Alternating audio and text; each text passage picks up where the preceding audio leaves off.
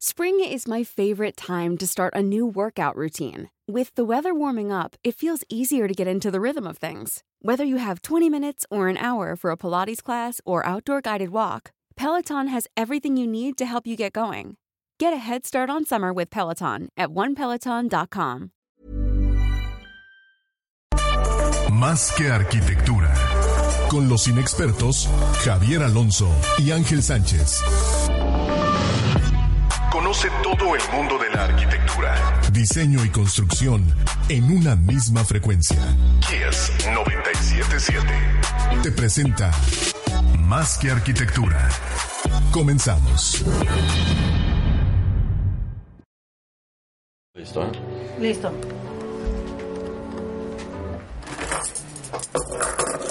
Bienvenidos a Más que Arquitectura, tu espacio intangible. Y bien, en este primer programa del año, estamos 8 de enero 2020. Javier Alonso, un gusto estar contigo, man. Estrenando, man. estrenando. Así es, estrenando año, ¿no? Mic- micrófonos en el 2020. Así es, Excelente. así es. Bueno, como primer programa del año es un programa que promete mucho y tenemos unos buenos invitados. Nada más les recuerdo que nos pueden seguir en Facebook Live, en Spotify, en Instagram, en nuestras cuentas arroba más que arquitectura. Y gracias aquí es 977 por este espacio. Buenísimo. Y bien, hoy tenemos, eh, como estamos diciendo, estrenando el año, como invitados especiales al ingeniero Enrique Escalante y al arquitecto Augusto Quijano. Eh, bienvenidos, arquitectos, ingenieros, ¿cómo están? Es un gustazo tenerlos aquí en la cabina.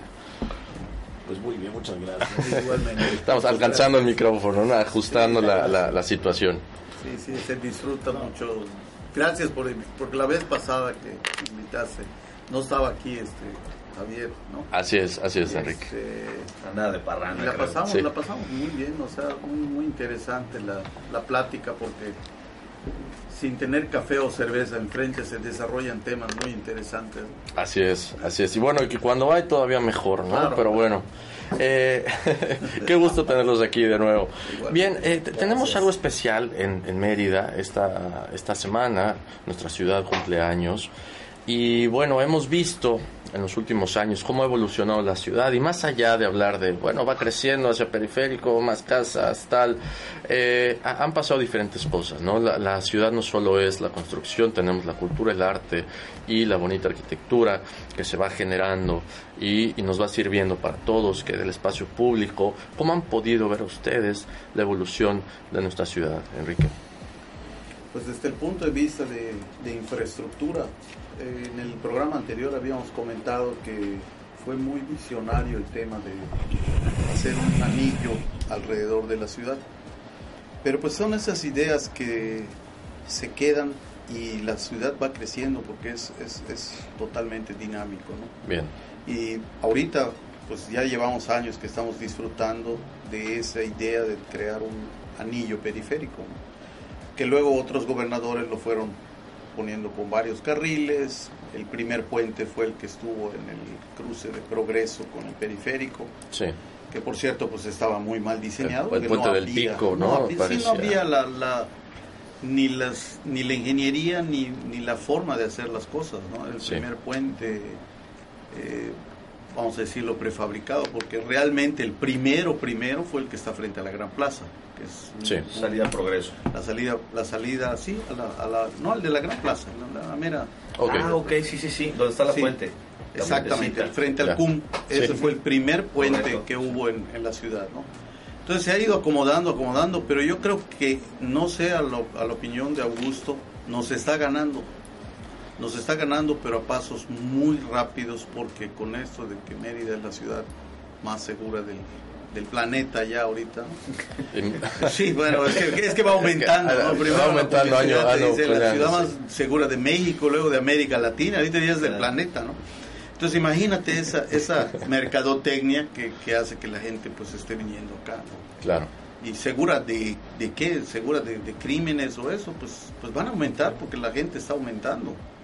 Segura de que haya trabajo, pues no es muy seguro que venga Claro. la gente y consiga trabajo. siempre trabajo, claro. Entonces se ha vendido mucho esta, esta parte de la ciudad más segura y yo creo que sí es muy segura, ¿no? Ayer venía yo de la carretera a Cancún y me, to- me topé con tres retenes, ¿no? O sea, eso en otras ciudades pues como que no es tan común, pero estamos creciendo muy rápido y nos estamos quedando cortos de ideas. Bien. Yo creo. La creatividad está que se, está secando. Pues, yo creo que no se está haciendo a la misma velocidad de la que se está demandando en, la ciudad. O sea, yo creo que pues, si tú vas al periférico ya tienes de repente a horas pico, la entrada en la avenida García Lavín es complicada. Sí. Este, se está hablando de que otra vez, y, yo me baso en un poco de lo que he oído de mis compañeros arquitectos, en este caso de Augusto, ¿no? Este, ahorita estuve escuchando por ahí que quieren poner, este, quitar glorietas, ¿no? Y poner semáforos. Y poner semáforos. Y dices, y él, él me, me, me, digo, me dio la claridad cuando se hizo el, el, paso deprimido, que fue muy polémico, que esa glorieta funcionaba muy bien. Y, y simplemente realmente no se logró demasiado con lo que se hizo. Claro. Y si tú vas a Europa, ciudades como Madrid, ciudades como Francia, o sea, en el, en el Arco del Triunfo creo que confluyen 12 calles. Así y, es. Y el tráfico es, es pesado, pero la glorieta siempre ha sido una solución este, válida. Y ahora pues la gente que hace este tipo de decisiones se desespera porque si no hacen algo que sea eh, tajante, no se va a notar que están haciendo algo. Entonces empiezan a decir, no, pues, pues, pues vamos a quitar las glorietas, ¿no? Claro. ¿Y por qué? Pues, pues no, Porque parece acción inmediata, ¿no? Algo, ¿no? O sea, entonces es muy delicado, yo creo que tomar decisiones sin, sin tener ese... Ese, ese análisis y meterle creatividad. y más que creatividad, yo creo que son acciones, ¿no? La última gran acción que ha habido en esta ciudad fue hace más de, fue hace 40 años, cuando se decidió hacer los niños periféricos. Desde eso no ha habido ni una gran acción. Claro. lo demás son arreglar banquetas, arreglar calles, poner topes, eh, quitar una glorieta o, o, o eliminarla. poner juegos en el parque, ¿no? Poner juegos y cosas así, pero acciones urbanas realmente no ha existido desde hace 40 años. El periférico era una por qué, por qué al inicio de la ciudad había todo este tipo de acciones importantes bueno, eh, que plan, esta dinámica? Había un plan, una retícula y luego la colonia fulana con sus avenidas amplias. Resulta que ahora las avenidas son las mínimas.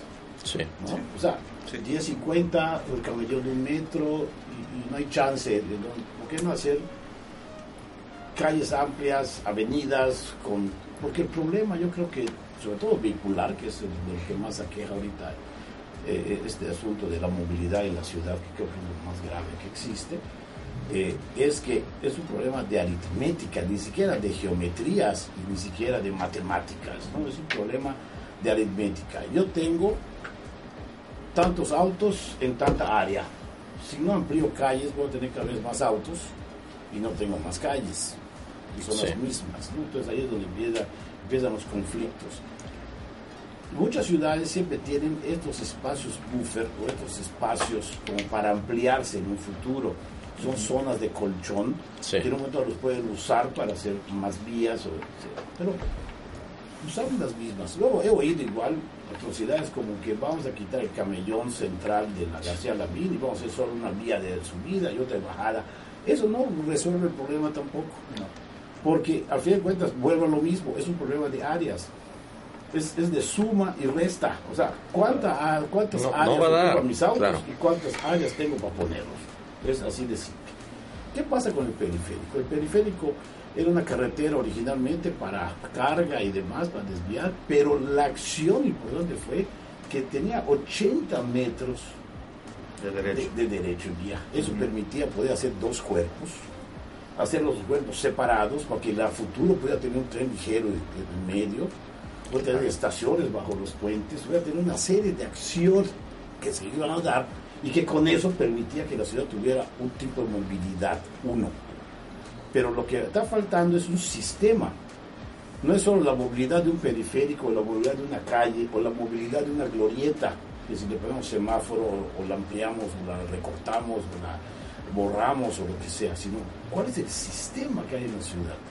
Yo me acuerdo hace, hace un tiempo, cuando había con otros arquitectos como Mario Peniche, con, con, con Javier Muñoz, Jorge Carlos Soreda y demás, Alejandro Vales, hicimos la propuesta y ganamos la propuesta para resolver el problema de, más que el problema era cómo activar el paseo deportivo.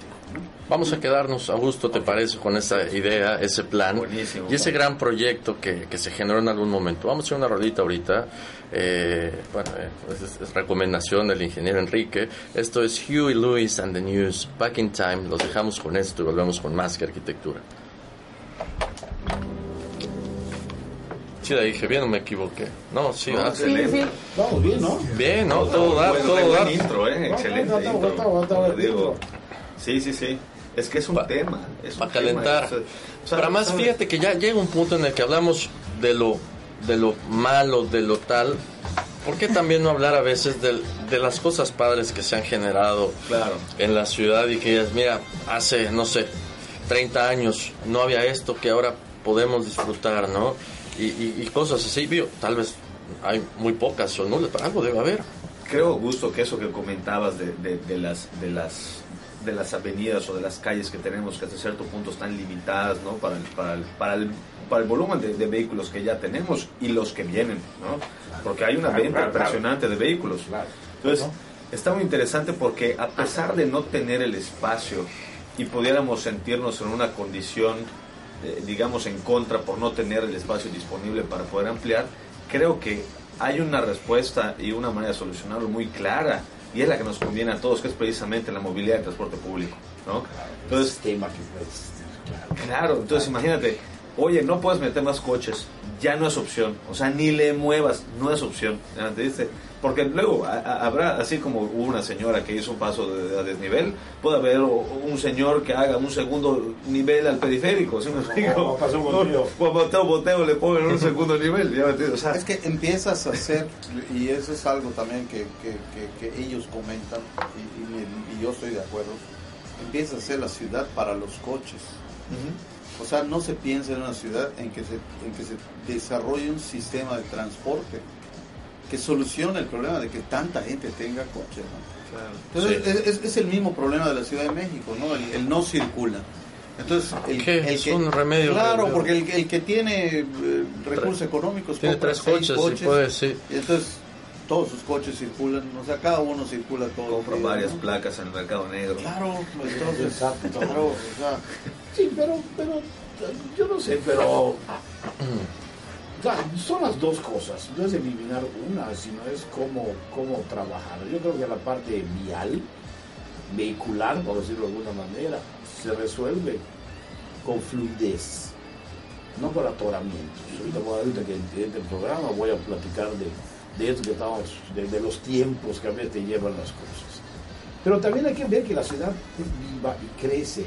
Mientras más nos vayamos expandiendo, vamos a tener más áreas de donde hacer estas cosas, donde se van a mover esos autos. No todos se mueven siempre de, un punto al otro. Por ejemplo, ahorita yo vine en Uber. Sí, pues dije, decía yo a ¿qué tal si no encuentro estacionamiento o es solo de empleados y tal vez solo tiene tres de visitantes y está lleno? Entonces, ¿dónde, ¿dónde, me ubico? Claro, la hora era una hora cómoda, 8 de la noche, pues, no, las, las 5 de la tarde, posiblemente no, no encontrar lugar la puerta. El Uber ha venido a solucionar mucho ese Y me ha solucionado muchas veces, muchas, muchas vueltitas así de esas al centro, cosas de ese tipo. Sin embargo, no todos tienen la facilidad de tener el Uber, ¿no? O sea, vamos, y los costos que te puede llevar esto. Pero sí, puede un transporte que esté enlazado con otros sistemas, como puede ser, el caso de Toronto, te mueves entre tranvía, metro y camión con el mismo pasaje. Eso. Entonces, unos jalan en, sentido ortogonal, que son los tranvías. Otros, el metro, jalan pues, por abajo, son líneas que hacen como una V con otra recta, ¿no? Y se conectan varias cosas. Y los camiones que en las puntas te llevan a otros lugares, entonces son radiales. Pero los camiones son radiales en varios puntos periféricos. O los trenes a las Los trenes son los que te conectan en esas puntas y el metro lo que está pasando por otro lado enlazando a todos estos. Entonces dices acá hay un sistema. y luego escucho los, semáforos y dices... Hay un contrato muy interesante detrás porque no, tiene otra lógica, ¿no? Bueno, desde luego. Ah, nos mandan saludos, pero bueno, ahorita. Todavía me falta. Ah, todavía falta. Ah, bueno, ¿quién manda saludos, David? Eh, Úrsula Ruiz. Saludos a Úrsula Ruiz. Adriana Estrella. Todas las fans del ingeniero. No, bueno, no, bueno, aquí. Directo de interior. Saludos. José Luis Pérez Grimaldo. Ingeniero, saludos hasta la Ciudad de México. Inge. Oye, que, que el Inge ahorita seguramente debe estar atorado en el tránsito allá en Ciudad de México. Precisamente, Que nos, comente escucha, nos algo, escucha en el tráfico. Guillermo Lavalle. Guillermo Lavalle, saludos. Jesús Torres. Saludos a Luis Chucho. Buenfil Espadas. Saludos a Luis Master. Y Alberto Arceo. Alberto, saludos, man. Qué gusto. Saludos, Alberto. Alberto, hay una pregunta que ¿qué dicen de la imagen urbana? Uy, uy, es un problema muy serio. Es un problema grave. Bueno, wow. Pues es un buen punto. Ay. Es como los tamales. Cuando vas a- al problema. monumento por tus tamales, es lo mismo, ¿no? Yo creo. Todo. mencionar, yo creo, esto de imagen urbana, ¿no? Igual tiene la otra pregunta que es ¿qué tan bella es la ciudad que estamos construyendo? Ok. Está más bella la ciudad que se construyó hace años, ¿no? bueno, no hay cosas. Ay, nos hay manda saludos Diana Rodríguez. bueno, buenas. Saludos, Dianita. Que no, que no viste su mensaje, que qué onda. 20 segundos. Vamos a reinstalarnos. Pues este. Ya digo, vamos a regresar con el tema del proyecto. Sí. El, está, está padre esto del no atoramientos. Es que a veces no, no debe ser tan difícil de entender, ¿no? O te voy a sea, dar un ejemplo, ahorita te voy a dar un ejemplo de, de, de, de lo que me pasaba en esa época, cuando tenía que ir. vamos, vamos. Estamos. Ya estamos de vuelta en Más que Arquitectura. Para los que nos van sintonizando, estamos también en vivo en Facebook Live con el ingeniero Enrique Escalante y el arquitecto Augusto Quijano, ambos eh, grandes personajes eh, construyendo, han construido gran parte de nuestra ciudad. eh, son ejemplo de, diferente diseño, de cómo construir, cómo conceptualizar la arquitectura. Y bueno, estamos platicando sobre también, bueno, qué, qué nos depara, ¿no? ¿Qué nos depara y qué hemos no aprendido también de las lecciones con las que nos presentamos con los puntos vulnerables de nuestra ciudad.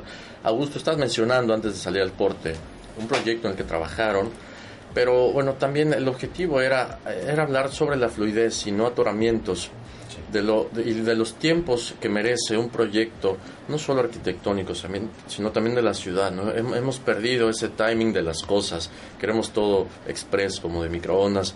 Eh, ¿Qué pasa con eso? Sí, Fíjate, por ejemplo, el- en en esa época estábamos, habíamos ganado el concurso del- de la revitalización del Paseo Montejo. Y yo me acuerdo que teníamos que ir a veces de mi oficina a la SCT. Tengo que ir a juntas.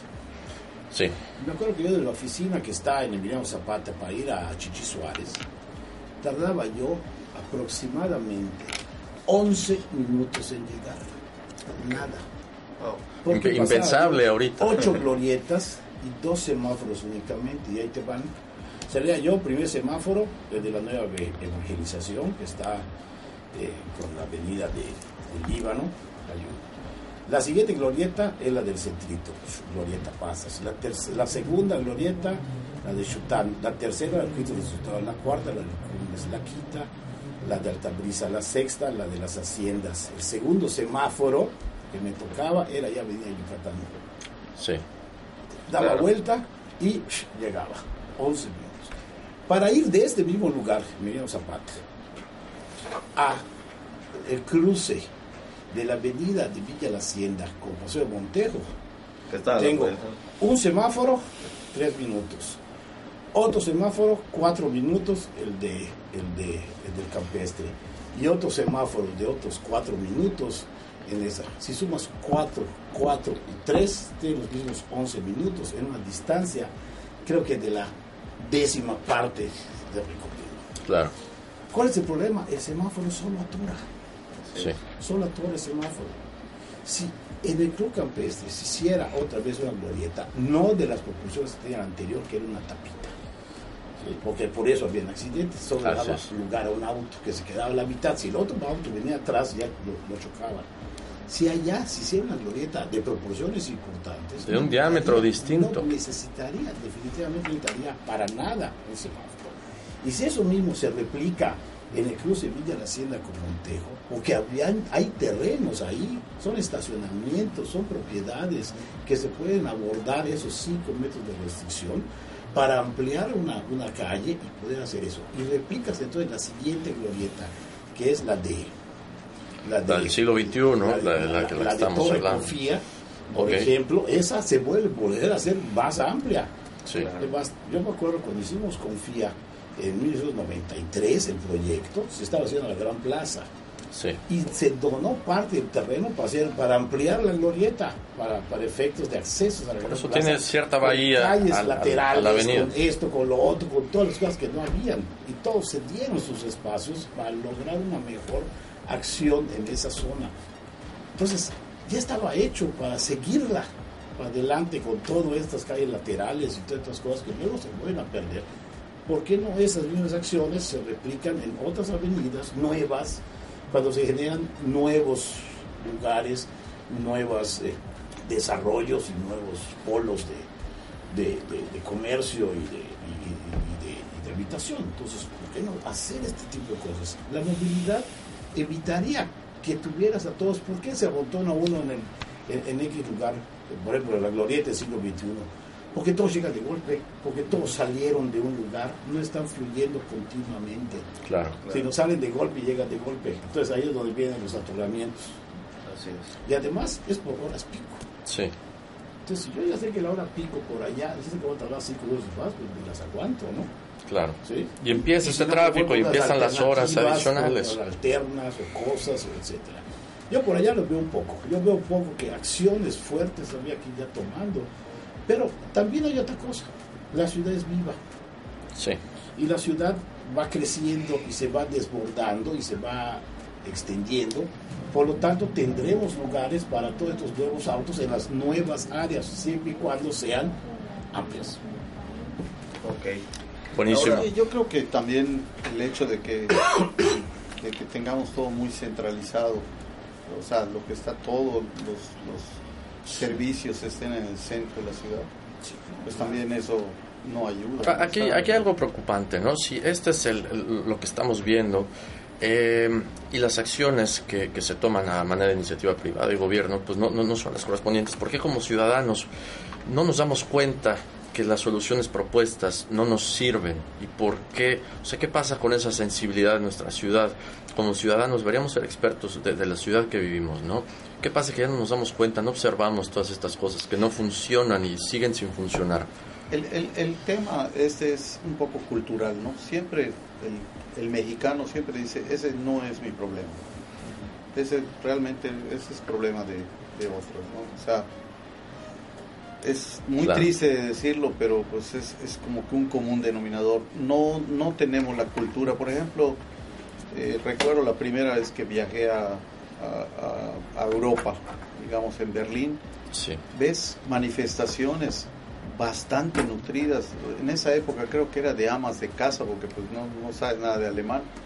Y se fueron al Alexanderplatz y estaban pegando de gritos y estaban protestando por alguna cosa que era exclusiva de las amas de casa, ¿no? A, lo mejor estaban peleando porque no les dejaban dar lactancia o algo, ¿no? imposible de entender. ¿Quién sabe? Pero entonces dices, oye, como que la gente de allá les duele más ese tipo de cosas, ¿no? En Francia, por ejemplo, cuando hay alguna cosa que, que, está doliéndole a, la ciudad o al gobierno, pues enseguida salen a las calles. A, aquí realmente dicen, pues vamos a pagar, no, ah, creo que ahorita salió que que el día 4 y día 5 que no se utilice, no sé si los celulares o a las tarjetas de tarjetas de crédito, que para que el SAT, ¿no?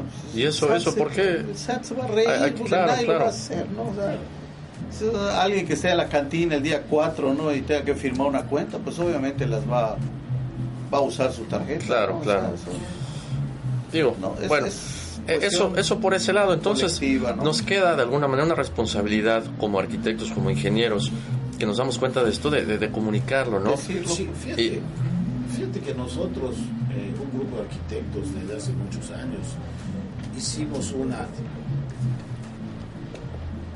un plan alrededor de, en la ciudad de 32 glorietas, de las cuales 17 quedaban en la zona norte, y esas 17 glorietas que tenemos en la zona norte, era para conectar todo este tipo de cosas.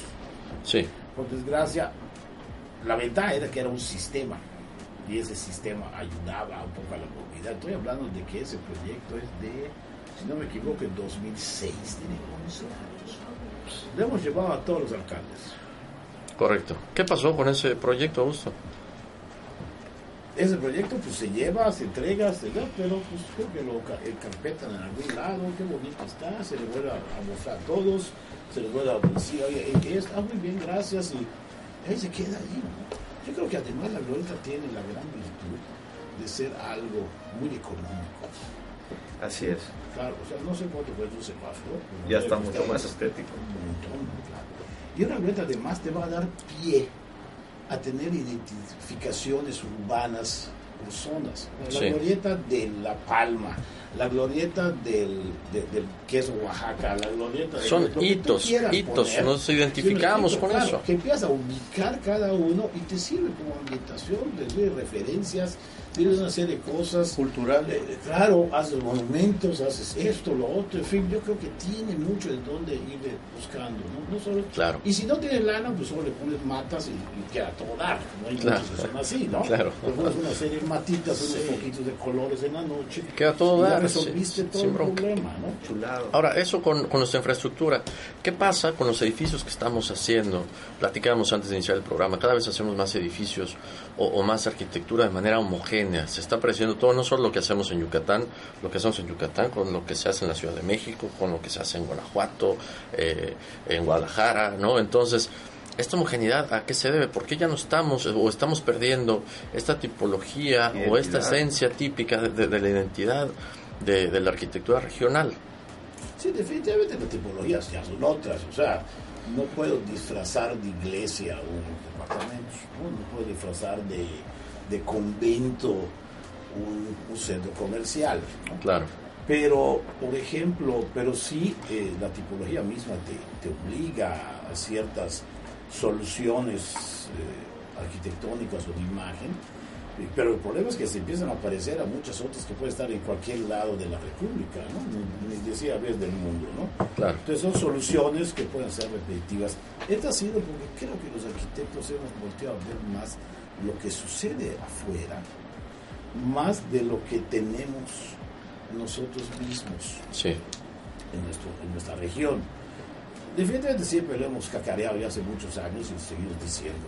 El clima, las orientaciones, o sea, hay una serie de cosas que son parte de nuestro medio de vida, nuestro modo de vivir, que no podemos ya olvidar. Pero por desgracia, las nuevas acciones que tenemos ahora, como pueden ser estos edificios y demás, los departamentos o qué sé yo, etcétera. Pues es parte de una movilidad ya mundial de, de, desarrollo. De, que tendencias, puede ser, ¿no? Y, que tenemos que ver cómo irlas ajustando. Por eso siento yo que muchas veces eh, la arquitectura buena no es solamente la grandota, ¿no? Sino la que pueda ser la, la, grandiosa en cuanto a una buena solución. tiene que ser metros cuadrados o, millones de pisos o cosas de ese tipo. Buenísimo. Yo creo que va más un poco. A mí las cantidades no, me dicen mucho. Hoy estoy haciendo un edificio de no sé cuántos pisos. No me dicen mucho. O sea, Sí, el, espacio es bueno, ese es el tema, ¿no? En efecto, tú haces un edificio de departamentos en el que todo el mundo ve un espacio central y todos disfrutan eso. Ay, qué padre, ¿no? O sea, ya estoy hablando de un patio, ya estoy hablando de otras cosas, ya estoy hablando de, de algo más interesante de nuestro clima, nuestro medio, que si solamente estamos haciendo referencia a edificios grandes. Vamos a quedarnos con esa idea.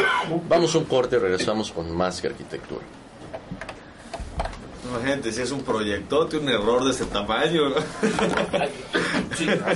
no, no, pero es que pasa eso. O un acierto de ese No, pero muy, cierto, no, no, se habla de un espacio, estoy para. No, se habla de tantas casas, tantos edificios, tantos departamentos. Entonces el gusto no está en... A veces ni, nosotros, ni yo mismo lo puedo resolver. A eso quiero llegar. O es algo que me encantaría poder resolverlo, pero si el cliente dice, oye, quiero meter 150 departamentos en el terreno, pues ahí te buscas, ¿cómo no? Sí, no va a decir, no, ¿sabes qué? Solo tan así cómodamente y bonito, solo tan 30, voy a decir, ¿sabes qué? El terreno me costó un pico, o sea, ¿a cómo voy a vender cada departamento con tal que quede muy agradable esto, no? Sí. Entonces, a veces tienes que entrarle a esta parte de los números en la que los desarrolladores está faltando un poquito eso. O sea, ellos están viendo la utilidad y la competencia. Claro. ¿no? Mientras más haga, posiblemente pueda bajar un poco el precio ¿no? por cantidades o el valor de terreno lo tengo que recuperar, entonces tengo que estar más barato. Entonces no voy a hacer no voy a hacer solo 50, mejor hago 150 porque así no, no voy a incrementar el valor del departamento por el, por el valor del terreno que es alto. Claro. Pero, pero como que también se empieza ese, ese esa inercia de estar haciendo departamentos y, y todos haciendo departamentos. Es, es, es muy común que cuando se da ese tipo de cosas de la burbuja inmobiliaria, ¿no? Entonces, el, el primero que hace los, los primeros departamentos los hace de lujo, realmente de lujo, con muchos metros cuadrados. Porque es aspiracional la vivienda, ¿no? Exacto, y, y, resulta que no le fue tan bien, que no ganaron lo que debían de ganar. Entonces, el que sigue para hacer los siguientes departamentos empieza a quitarle que ya no le vamos a poner este, ni fachadas de blog, sino le vamos a poner Durrock, ¿no? Le vamos a poner algún producto de estos que, pues, en la ocasión pasada que estuve acá, te comenté que pues hay varios candidatos en la ciudad que van a terminar que en, van a volar. En, el piso, ¿no? En, o en los patios de alguna casa, ¿no? Sí. O sea, son varios. No, no, no quiero decir nombres porque los tengo bien apuntados. Tengo candidato 1, 2 y 3. No hay que decir nombres porque los tengo apuntados. los tengo apuntados porque sabes que son, son cosas y la memoria, de, ya hablando del tema estructural, la memoria de los arquitectos o la gente que está empezando a construir de nuevo, pues obviamente es, es corta, ¿no? O sea, si tú hablas de que el último huracán fue el 2002, y ya estamos en el 18 años, ya pasó. 17, 18 años, e, esa, esa generación que está estudiando arquitectura o ingeniería, nunca ha visto un huracán. No es precavida al respecto. No, nunca han visto un huracán. Y no es lo mismo que lo hayas vivido, que es, es como haber vivido en una cuestión de un sismo. Claro. O sea, que, que, que, ese es otro tema, ¿no? Que ya con esta, con esta llegada. Ah, estamos de vuelta. Vas, man.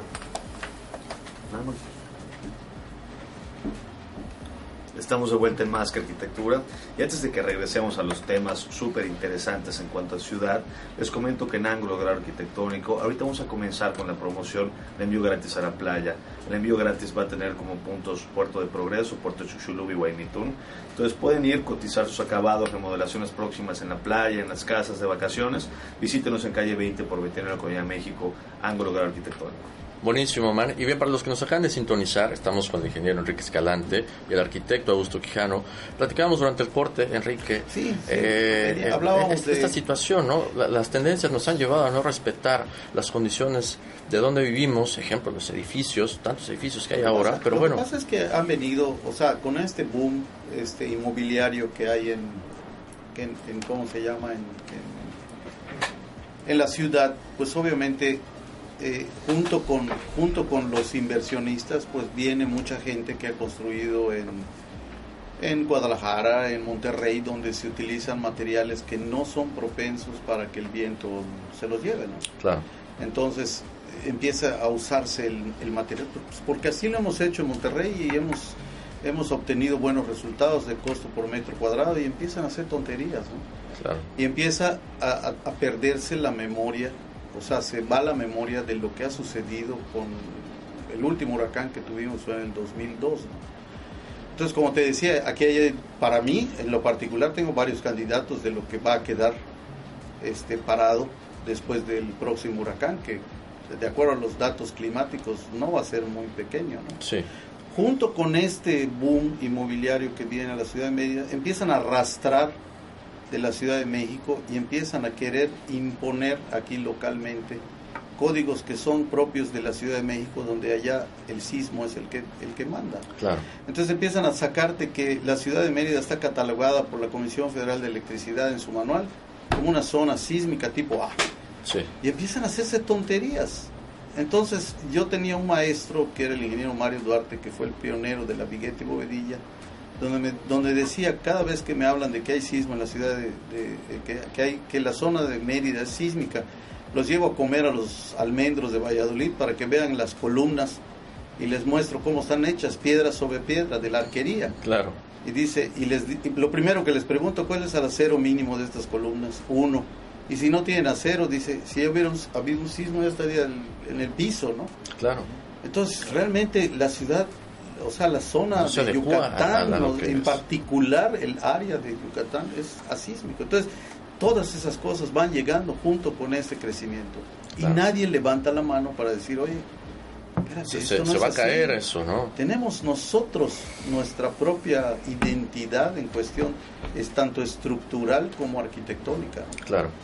Ahora, en un tema un poquito más de, bueno, hemos platicado en el programa que qué pasa con la ciudad, ¿no? Todos estos temas que nos afligen, nos, nos deben preocupar y como sociedad y como profesionistas estar más ocupados en ello. Ahora, también el trabajo hay que, hay que disfrutarlo, ¿no? Y encontrar esa parte eh, eh, es muy importante y compartirla. Augusto, por ejemplo, ¿qué es lo que más disfrutas de tu chamba? Fíjate, lo que más me, me agrada es la parte del planteamiento empieza a buscar eh, una, más que las soluciones particulares, la global, esta idea de la, del concepto, la idea general de donde va a partir todas las cosas. Entonces, esta primera aproximación en la que tú, si hago esto, si hago lo otro, si hago por acá, hago por allá, esa primera parte es muy disfrutable porque te arroja el 80% de resultados. Sí. una vez que eso está bien, pues ya lo tienes en control, o ya logras eso, lo demás es lo de menos, se va a ir dando porque así tiene que ser, así debe ser, ¿no? Claro. Y, no forzar. Yo creo que es algo más que viene de un principio o de los principios en la que te va a dar las soluciones, más que de algo que es de afuera hacia adentro. Sí. Yo creo que es algo más de adentro, del corazón del proyecto, de su idea, lo que te va a dar el resultado, más que lo contrario. A ver, ¿qué, imagen quiero hacer? Y luego le pongo las cosas atrás, ¿no? Que es lo que creo que pasa. vistes, vistes de disfrazas, ¿no? Ya, ya disfraces le vas a poner casi como calcomanías o stickers de acabados. O, le pones tu chucum para que... O le pones cosas, o acabas empastándolo del mismo material y se acaba. Pero, pero yo creo que el planteamiento, yo creo que ahí está más la base de lo que es. Eh, eh, es lo más, la parte que más disfruto es esa, esta parte de a ver, ¿por qué tiene que ser dos edificios y no puede ser uno? Puede ser cuatro y no puede ser solo un patio. ¿Por qué tiene que ser dos patios? Porque, o sea, esa, esa serie de debates, de decisiones importantes originales, de origen, son las que pueden llevar un proyecto a un mal término o a un muy buen término. Sí. Entonces, esa parte es la que creo que es la más importante y la que yo en lo personal más disfruto. Cómo, cómo entrar al terreno, cómo resolver esa situación, cómo cómo lograr lo que todo se tiene que hacer desde un principio y como platicábamos incluso antes del programa. Yo creo que además no es hacer un proyecto y lo que le pongan la estructura, ya que está acá el ingeniero, sino desde la misma concepción estás pensando en la dominación, estás pensando en la estructura que puede llevar esto, estás pensando en, una serie de cosas para que cuando esto empiece a amarrar, ya sale. Claro. sale solito. Claro. Ahorita estoy trabajando en, en unos departamentos, por cierto, en la que empecé a trabajar hace, hace ¿qué? Hoy es que es miércoles, empecé el lunes en la tardecita. Sí. Una hora, vamos a tener una idea y me fui a descansar. Ya el, martes estuve picoteando por ratitos y todavía Y hoy que me senté dos horas continuas, ya salió. Ya salió. Entraron el número que querían, entraron lo que no sé qué, hay un buen concepto, hay una buena idea, dónde van las partes, dónde va esto, entran todos los autos, entra esto, entra lo Ya salió, ahorita es empezar a afinar Claro. A ver, que si el baño puede ser para, para, darle capacidad a todas las personas, que no sean mini baños, que sean baños más cómodos, que sea esto, lo otro, qué errores hay en otros proyectos que son parecidos, cómo irlos mejorando por nuestra parte. Esta otra parte es lenta, lleva mucho tiempo. La maquila, Sí, claro, pero más que la maquila, el afinar el proyecto. O sea, ya entraron. Y si lo dibujo, lo puedo presentar pasado mañana y decirles, ahí está, ya está, y puedo vender la idea. Pero no, no, es así. No es así, hay que esperar todavía un buen tiempo, varias semanas de irlos sobando, afinando y todo, como digan, ya quedó, ya quedó, y se congela, ¿no? Y ya vas a tener todos los pelos en la mano de esta situación, ya vas a tener todas las, las, situaciones conflictivas que puedan ocurrir, ya las tienes resueltas y por lo tanto cuando sale, ya sale ya listo para... Para, que, se cocine y para que se disfrute. Que esto que dice Augusto, eh, bueno, en el caso de cómo hemos trabajado, o al menos que trabajo yo, el común denominador de la arquitectura y de la ingeniería es precisamente el diseño. Sí. O sea, si desde el primer instante de que tú recibes, por ejemplo, en el caso de que él pasa una idea y es un diseño, okay, lo primero que te brota a la mente es el criterio de cómo lo vas a solucionar para que, para que quede como pensó el arquitecto. Claro. Pero un arquitecto que es un criterio igual, ¿no? Pensando en qué estructura usaría el ingeniero. El arquitecto bueno es el que tiene desde el principio el concepto básico de la, de la, de la ingeniería que, que, va, o la estructura que va a recibir. Sí. Yo, yo no sé si esté bien o mal, pero yo creo que Le Corbusier hay muchos edificios que creo que dibujó primero la retícula del, claro, y después les dio las formas y hizo todo lo demás, ¿no? Porque se ven muy ordenados, ¿no? Buenísimo. Muy ordenados. Antes de ver, eh, ¿qué es lo que más disfrutas, Enrique? Vamos a escuchar una rolita. Esto también es selección tuya. Esto es BB King. No, este es de, este ah, es de gusto. Este es de ah, disculpa, hombre. esto es BB King, Real Clock Blues. Regresamos con esto y damos cierre más que arquitectura. no entendí. Sí, el criterio, en, en, en, mi caso, y lo sabe Augusto, que, que muchas veces, este, digo, nos ha pasado, a veces no tengo tiempo yo de ver alguna cosa y le, recomiendo a alguien y después cuando yo veo lo que hizo el otro, le digo, Augusto, Discúlpame, hermano. Ah, órale, órale. Discúlpame, hermano, te recomendé el mal indicado. No, no, no, pasa nada. Pero, pero, o sea, ves, ves que la gente realmente no tiene el criterio, ¿no? O sea, sí. no hay análisis. Análisis. Análisis, análisis. un poco es, es un poco esta Pero no hay análisis porque hay prisa, ¿no? Hay prisa en las cosas. En el planteamiento hay análisis. O sea, Sí. estás analizando cómo vas a entrar al proyecto, cómo vas a resolverlo. Y una vez que ya track, le haces así, ya quedó. Ya, ya, ya, ya va afinándolo, va puliéndolo, ¿no? Porque Va cuando después hay broncas, Fíjate, fíjate cuando que- después hay broncas, es que ese análisis no estuvo Y- bueno. No, y fíjate que No, o sea, una de las, de, las, claro, exacto. de las primeras cosas que yo pido que se hagan en el, en el taller cuando vamos a analizar un proyecto, porque es el análisis, como dice Augusto, le borramos las matitas, le borramos los pisos en diagonal, o sea, todo lo que son cosas que no tienen... Esos nada. adornitos que mandamos los arquitectos. Sí, claro, que están muy bonitos y todo, pero nosotros limpiamos las plantas y muchas veces me preguntan, a veces estamos trabajando y me dicen, oye, eh, es que la- me pusiste una columna en la zona del, del comedor o no comedor, tal vez un quirófano en el caso de un hospital, y le digo, oye, discúlpame, ¿dónde está el quirófano? Porque yo, yo le quito hasta los nombres, ¿no? O sea, quito todo para dejar, para tener una idea clarísima de dónde te puedes apoyar, dónde puedes, exactamente. Claro, Entonces, eso es una síntesis para lograr un análisis, ¿no? bien. O sea, que es importantísimo, ¿no? Y muchas veces, a veces me han llegado planos de otros ingenieros que trabajan, ¿eh?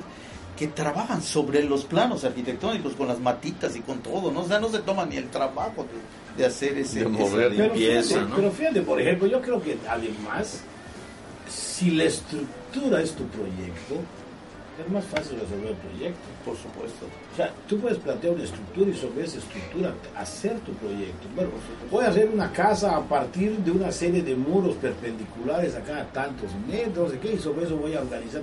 Ya estás organizando el espacio, ya estás organizando la estructura. Claro. Voy a plantear este edificio a base de una red de tanto por tanto, en la que entran los de tal manera o entran los núcleos, y los núcleos que tengan el espacio para el shoot de basura ya de una vez, que tengan el espacio para la- la- todos los, la- las líneas de agua que va a llevar a todos los fan and coils que van a poner en el techo o lo que vaya a hacer, eh, que lleve todas esas cosas, la estructura llega a ser, al fin de cuentas, el proyecto. Claro. Claro. ¿No te entendiste? O sea, Siempre, siempre. y ese envolvente que das es lo que ya es la imagen de lo que Claro, sucede adentro, claro, no es claro. al edificio ahora. Vamos a hacerlo todo con, así como si fuera un, un rompecabezas de piececitas. Te vas a dar una enredada Pero terrible. Claro. van a salir cosas. Ah, no, el ingeniero lo resuelve, tira a través de acá, acá, o hace no sé qué. Y no hacer es así, magia y no trucos es al final. Ya tienes un trazo y sobre ese trazo te vas moviendo, o esas líneas te vas moviendo. Y, insisto, no, la reestructura no tiene que ser necesariamente una retícula. No. puede ser una serie de muros, puede ser un, núcleo central con, con muros, con, con, columnas periféricas, puede ser eh, una planta libre con un núcleo externo, puede ser muchas cosas, pero ese ya es la estructura en sí del edificio y con eso vas a trabajar, ¿no? Desde luego. Claro, es, es, es, muy, muy, muy cierto. Claro, entonces... ¿Qué manda? Tenías una pregunta, un ¿no? Ahí. mismo es igual, la estructura es, su imagen, ¿no? No, y aparte, ¿qué estructura? Ah, ¿no? estructura, pura geometría. Y, y si vas con Breuer también. Ángel Enrique. Ángel Manrique, saludos. Enrique Cabrera. Fíjate que, que Enrique Cabrera. Estamos platicando. Cabrera. Ah, Enrique Cabrera, Petit saludos. Mort, ya, por fin la conocí, saludos. Qué gusto. Este, Jorge Carlos Oreda. Master, saludos. Master. Lili Vázquez. Ah, eso es todo, No, saludos. hombre. Herbar Estructuras. Está Lili pendiente, a ver si, a ver si cometes algún... Herba de Saludos estructuras es Tony. Servicios de Ingeniería y Estructura. Sí. Órale, pues saludos a todos. Saludos. Sí, José Luis Fernández.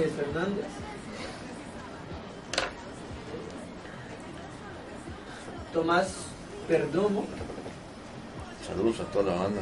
FC Azul. Guadalupe De, de equipos de fútbol, creo. Guadalupe Blanco, María José. Itzigo, Augusto es Carlos de Beniche. béisbol. Saludos al pensión. ¿Cómo? Augusto es de béisbol. Ah, cierto. Eso es béisbol. Augusto, platicas hace un momento el tema de, de, de la ciudad, ¿no? Y sobre todo de- del proyecto de, de, de- de- de hacer que fluya la ciudad y, y todos estos elementos como glorietas. Fíjate que, que hay algo que, que en algún momento platicamos Ángel San y yo, es decir, bueno, hay un, hay un presupuesto para construcción o para desarrollo de la ciudad desde el punto de vista gobierno, ¿no? Hay presupuestos que se tienen que invertir en la ciudad de su infraestructura, pero existen los presupuestos en el gobierno para proyectos arquitectónicos. Existe una inversión intelectual para luego entonces construir ciudad, ¿no?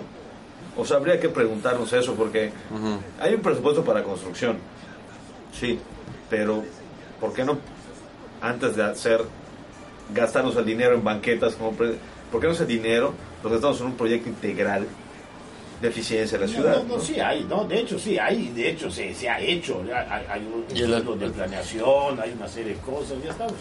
Allá va. ¿Entras tú? Jefe Sevilla. Revisamos. ¿Ya?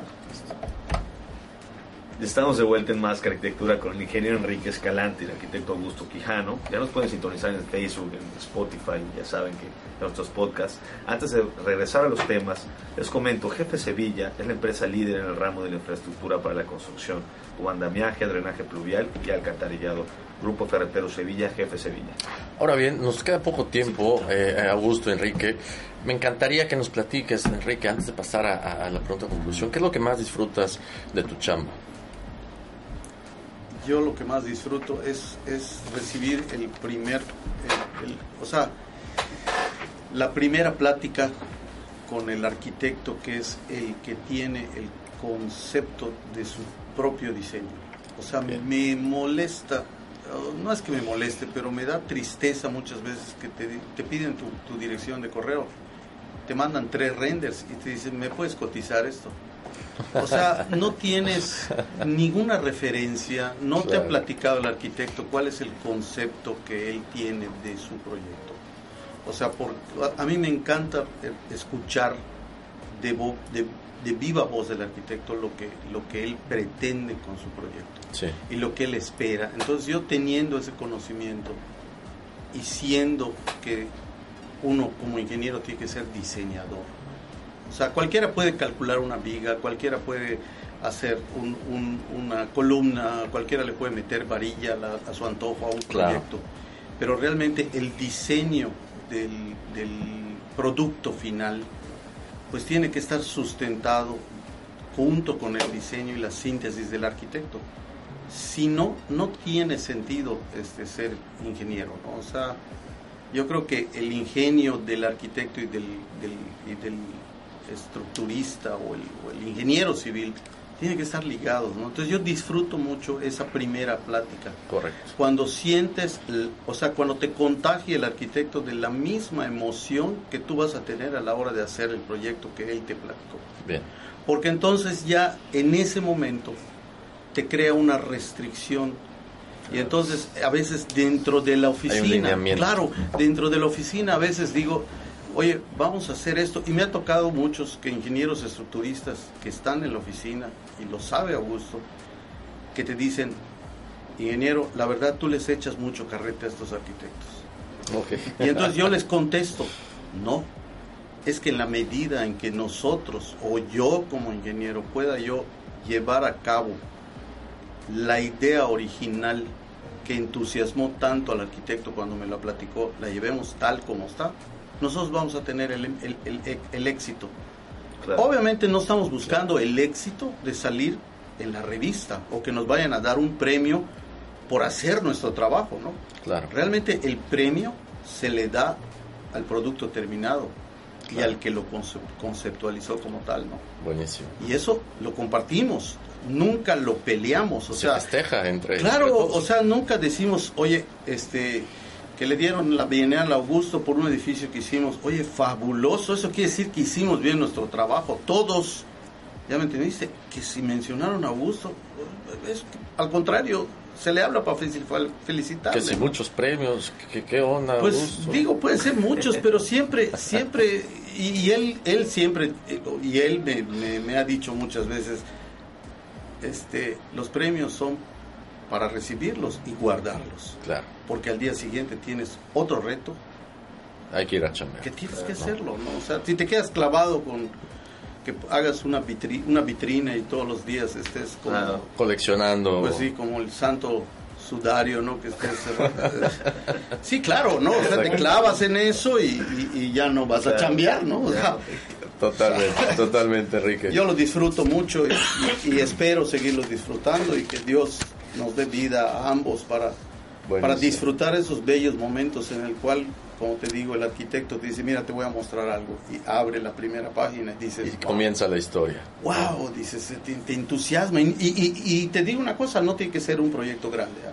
Sí. Muchas veces te traen una cruz que es para donar a una iglesia, una capillita que, que, que, que está así sencilla, ¿no? Una, una ocasión con tu hermana hicimos una cosa que cuando me mostró el proyectito, una capillita bellísima y dices, wow, le damos, ¿no?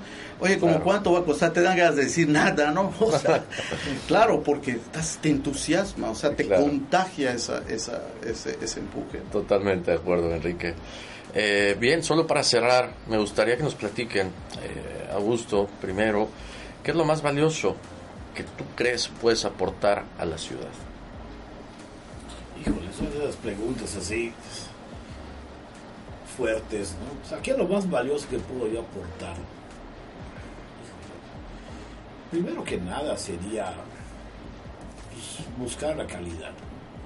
O sea, yo creo que buscar calidad, yo creo que es lo uno que debemos tener como profesionales de la construcción, llámese eh, materialidad, llámese eh, conceptualización, llámese eh, ciudad, Sí. Tenemos que buscar calidad de ciudad. ¿no? Yo creo que calidad de espacio, calidad de ciudad, calidad de uso. Yo creo que lo que más debemos aportar como arquitectos es la calidad. Tenemos que hacer cosas con calidad. Bien. No cosas que, que sean rápidas. Ahorita la vida de actual es excesivamente rápida, ¿no? Los proyectos te los piden casi No hay tiempo nada. Eh, entonces hacen soluciones rápidas, que le pegan una cosa, que le ponen un material que viene de no sé dónde, que le ponen otra cosa, que multiperforan una placa. O sea, dices tú, eso, ¿dónde está el pensamiento? ¿Dónde está el fondo? ¿Dónde está...? Yo creo que si algo me gustaría aportar, sería un poco también tiempo. Sí. O sea, tiempo, o sea, dedicarle tiempo a, más a los proyectos y más a la ciudad, en el sentido de analizar, oye, el tiempo es brutal. Yo creo que tiempo y calidad son dos cosas que creo que nos están haciendo falta a muchísimos arquitectos, tener mucho más tiempo y, mucho más calidad. Buenísimo. Enrique. Yo agregaría de tiempo y calidad, que esos son básicos en una carrera, la honestidad. La honestidad de hacer tu profesión y y hacerla bien, ¿no? O sea, me decían, en, en una ocasión platicaba yo con una ingeniera de Cuba, me decía que cuando ella llevaba sus planos al, al ayuntamiento en Cuba, eh, se revisaba por expertos en, pues en estructuras, porque ella era una ingeniera estructural. Y entonces se le cuestionaba al, al, que había diseñado el por qué en lugar de poner cuatro varillas, le puso ocho. Imagínate el nivel que había de, supervisión. y además, además, además allá va una cosa de que es donde, donde hay poco, pues hay que cuidarlo, ¿no? Claro. Entonces decía, y me decía que a la tercera llamada de atención del ingeniero municipal le quitaban o le cancelaban la licencia por un tiempo determinado. Porque se da mucho el caso de que tú encargas un cálculo sobrado y, está sobrado. No, bueno, o sea, había teníamos teníamos un, un, una este una persona que que este que, que, veíamos que le calculaba a, a, unas gentes de, conocidas de nosotros y recibíamos los planos y don Mario Duarte que en paz descanse decía este es Superman. Le digo, ¿por qué? Porque calcula muy bien, no, porque es el hombre de acero, me dicen. Tiene acero, pero hasta los dientes, me dice. Esto se va a caer, pero por la corrosión que tiene el acero, de, tanto acero que tiene. Entonces, es la verdad, o sea, no había... Honestidad, honestidad. Pero en eso. no lo puedo culpar tanto porque le pedían un plano para construir a, a los dos días de que se lo pedían. Entonces obviamente agarraba el AutoCAD, agarraba copy-paste y ponía, pues digo, si una columna de 40 por 40 le pones 8 o 12 varillas de, una pulgada, pues obviamente no va a fallar, ¿no? claro. Ahí se queda. Entonces, tiempo, no le daban tiempo para hacer. Entonces él entregaba lo que... Lo, que, alcanzaba a hacer. Claro, pero es lo que te digo, esos tres factores, tiempo, calidad y honestidad, yo creo que son básicos para, para aportar a tu más que a tu ciudad, a tu sociedad, ¿no? La gente que te rodea, a tus amigos, a todos, ¿no? Correcto. Yo creo que si te dan tiempo, si te dan tiempo puede ser una cosa de calidad y aparte la puedes hacer con toda la honestidad, ¿no? Buenísimo, buenísimo Enrique. Augusto, para, para cerrar. Sí, el mundo actual se, se, yo me he dado cuenta que se, que se fija más ahora en cantidades, ¿no? En cantidad de récord, la cantidad récord para hacer un proyecto, en cantidades de likes, en cantidades de, de, likes, sobre todo, en cantidad de proyectos que puedo. Yo, veo gente que sube proyectos, creo que cada tres días, ¿no? Y, y, y, la es el mismo, pero pintado de, de blanco, de azul. Nuevo, ¿no? Sí, sí. Entonces, ¿qué, ¿qué, tan bien pensado estará? Claro que no está nada bien pensado. debe tardar tiempo un proyecto. Y tal parece que hay que hacer muchos proyectos hay, que tener el año con un montón de proyectos. No, Cuando, que caigan, tal vez, tal vez, tal vez si te, yo ya cuentas, tal vez haciendo solo tres proyectos anuales te va mejor tú solito haciendo todo, que tienes un staff de, de 40 personas haciendo un proyecto, eh, haciendo 40 proyectos. Claro, además así no, no pierdes el, el, cariño del oficio, ¿no? Claro, entonces yo, yo creo que va más en el sentido de la calidad. Y ahorita todo es cantidades, cantidades de likes, cantidades de no sé qué, cantidades de tiempo, eh, minutos menos, eh, más metros cuadrados, más no sé qué. ¿Sabes qué? Vivimos en un tiempo de prisas y de cantidades. Y creo que está faltando calidad y espacio. Buenísimo. Espacio, hay que darle un poco de pensar las cosas, ¿no? Y pausas, ¿no? Tener pausas. Buenísimo, nos quedamos con eso. Eh, Augusto Quijano, Enrique Escalante, ha sido un placer tenerlos aquí, charlar, platicar, eh, eh, reflexionar sobre estos temas. Javier. Así es, man.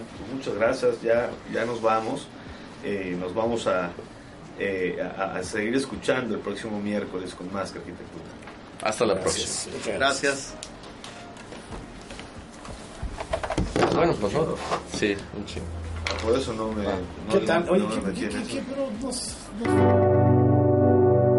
Los inexpertos, Javier Alonso y Ángel Sánchez, te esperan el próximo miércoles a las 8 de la noche para continuar conociendo todo el mundo de la arquitectura, diseño y construcción. Más que arquitectura. Solo Hey, folks, I'm Mark Marin from the WTF Podcast, and this episode is brought to you by Kleenex Ultra Soft Tissues your ally to help tackle your allergy symptoms this season. I love the change of seasons, but nobody loves pollen and all those other things floating in the air that make you sneeze during this nice weather. Kleenex Ultra Soft tissues are hypoallergenic and allergist approved. So fight back against watery eyes and runny noses without worrying about irritating your skin. For this allergy season, grab Kleenex and face allergies head on.